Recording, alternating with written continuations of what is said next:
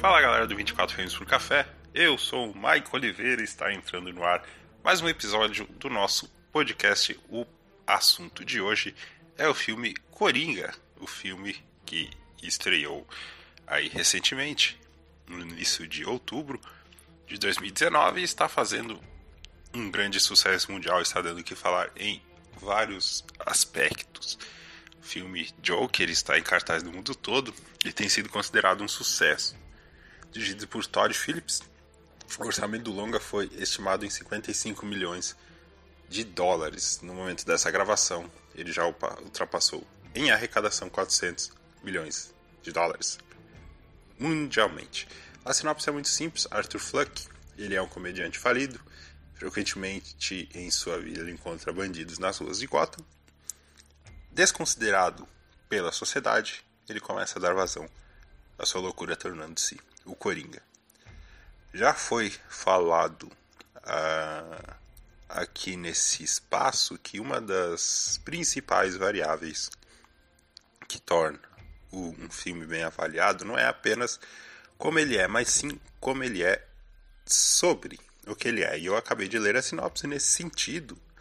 As decisões de Todd Phillips, Lawrence Sher, todo o restante da equipe se mostraram acertadas, dado a repercussão que o longa está tendo. Não deixa de ser curioso, e obviamente isso é proposital, que a história se passa em meio a uma gota em greve no sistema de coleta de lixos. Porque o personagem principal, é, acabou sendo enquadrado várias vezes, cercado de lixos, o que reflete o sentimento de fundo do poço que cerca Arthur. Infelizmente, Arthur não consegue se enquadrar na sociedade. Seu distúrbio mental o força a tomar vários remédios, o força a ter um comportamento é, que é exatamente oposto ao que ele está sentindo.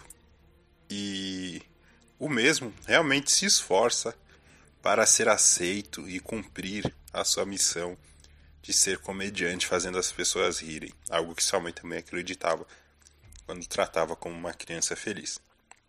Felizmente, infelizmente, por uma série de motivos como violência, bullying, preconceito, divisão social da sociedade, Fluck sempre acabou sempre ficando marginalizado, o que fez com que o mesmo se sentisse em uma prisão o que justifica os enquadramentos fechados nos primeiros atos do filme e todo o mise-en-scène que por várias vezes encaixotou e encarcerou Arthur entre os elementos de cena, dando ainda mais vazão à ideia de reclusão e de que algo estava muito comprimido e em breve corria o risco de estourar.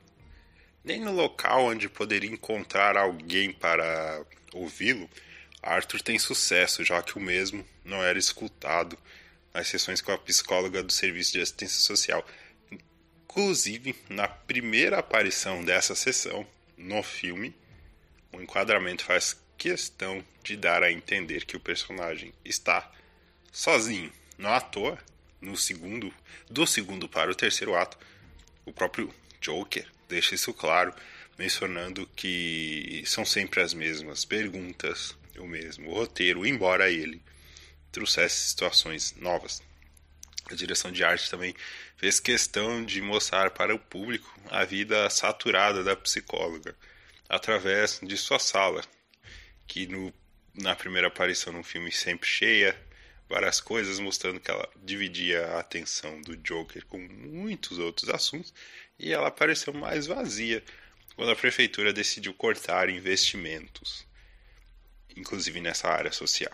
O jogo começa a pender para a insanidade quando Arthur perde seu emprego e seus pilares sociais começam a desabar. Ele sonhava em ser comediante de stand-up, stand-up comedy, e tinha sempre consigo seu livro de piadas. Fez uma apresentação em um bar que o filme, sagazmente, dá a entender ser bem sucedida. O intrigante é que nós acompanhamos toda a história do filme pela perspectiva dele.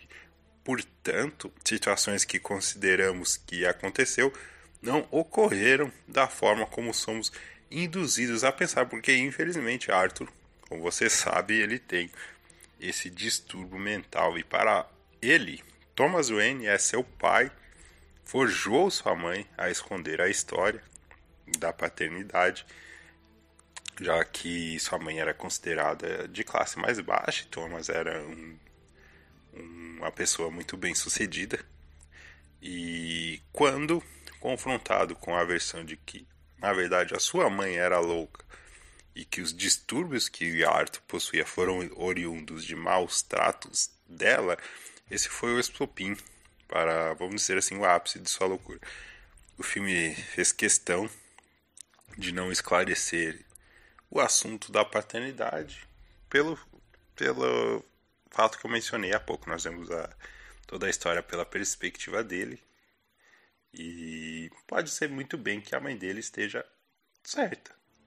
Enfim, pelo menos durante o longa não ficou muito claro esse assunto. Para ser o louco imprevisível, expurgado pela sociedade, ele precisava romper o último laço, a última âncora de humanidade que o possuía. E o rompimento deu-se quando ele matou a própria mãe. Após isso, ele traçou um roteiro para se livrar de todas as pessoas que lhe fizeram mal, que de certa forma foram responsáveis por deixá-lo na situação que estava. No, na divisão social de Gotham, tratar a guerra contra a elite, tornar-se justiceiro, fez Arthur ser elevado ao status de herói aquele que faz algo para mudar a realidade. Quando sobreviveu ao acidente e ao ser resgatado pelos seus admiradores, pela primeira vez ele fez a sua dança é, em público, já que aquela dança ele havia feito no privado lá no primeiro ato do filme. Abriu os braços, remetendo ao final de show de stand-up que o mesmo havia feito anteriormente. Ou seja, o caos gerado em toda a cidade foi a sua grande punchline.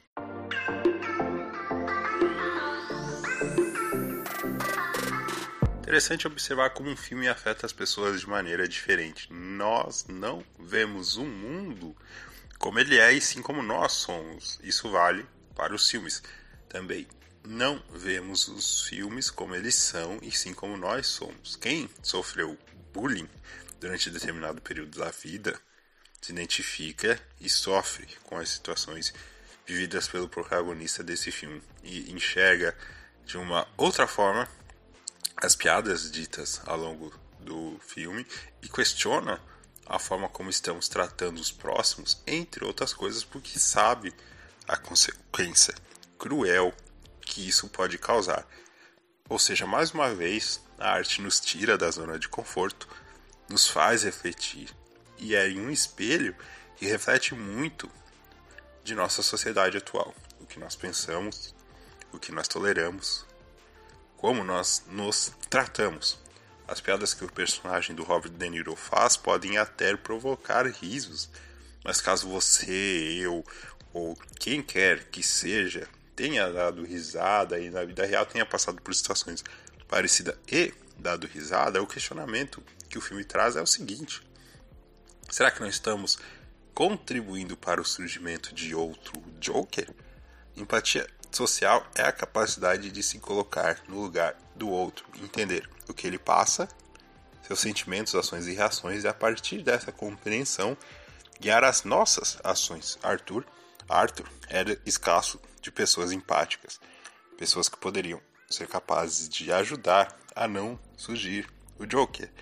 No fim, estamos falando de um filme triste, com essa vertente triste de pessoas que acabaram, de certa forma, conduzindo Arthur a se tornar Joker no egoísmo e preconceito da sociedade.